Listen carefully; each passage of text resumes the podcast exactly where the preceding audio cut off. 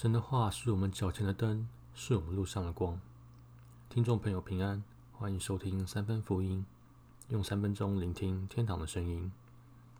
这个系列是经历神，是我个人和周围一些朋友经历神的见证或者心得。今天是第六篇，题目在前书第六章第六节。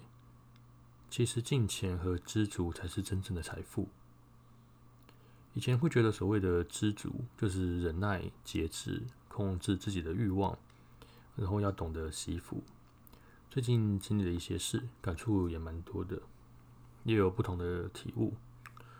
所谓的知足，不只是刚刚提到那些美德，还有另一层意义，就是知道自己随时都因为神的供应而富足。其实神并没有答应我们，信靠他就没有任何的苦难。有时候基督徒受的苦远比非基督徒还要多得多，但是神应许我们，无论什么样的处境，他都与我们同在，并且会供应我们一切日常所需。这就是所谓以马内利的意义，也是耶稣名字的意义之一。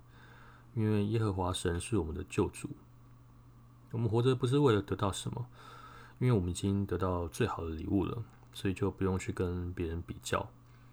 我们活的是为了经历一些事情，因为自己知道是神的儿女，也因为知道自己每一天都有神在供应，所以就能勇敢的度过每一天，去迎接任何挑战，就能做到所谓的敬虔和知足。